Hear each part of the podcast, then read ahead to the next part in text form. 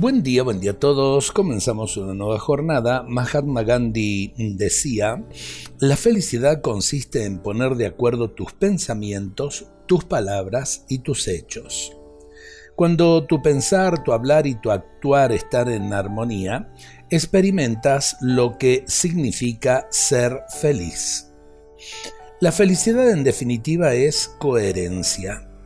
La coherencia conduce a la serenidad y la serenidad interior produce paz y felicidad. Por el contrario, la disociación o enfrentamiento entre pensamiento, palabra y actuación es causa de malestar y de nerviosismo hasta esquizofrénico. La vida de Gandhi fue una trayectoria coherente.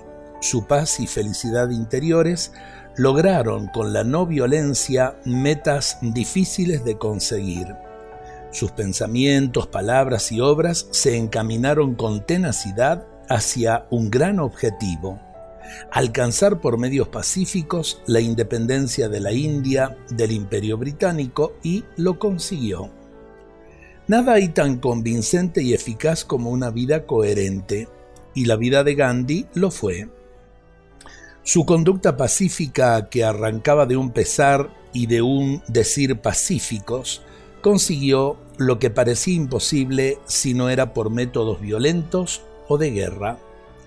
La coherencia es una fuerza irresistible capaz de conseguir los más difíciles objetivos. Además, la coherencia es una fuente de inagotable felicidad. Quien es capaz de poner de acuerdo su pensar, su hablar y su actuar, experimenta una gran felicidad y en su corazón habita la paz.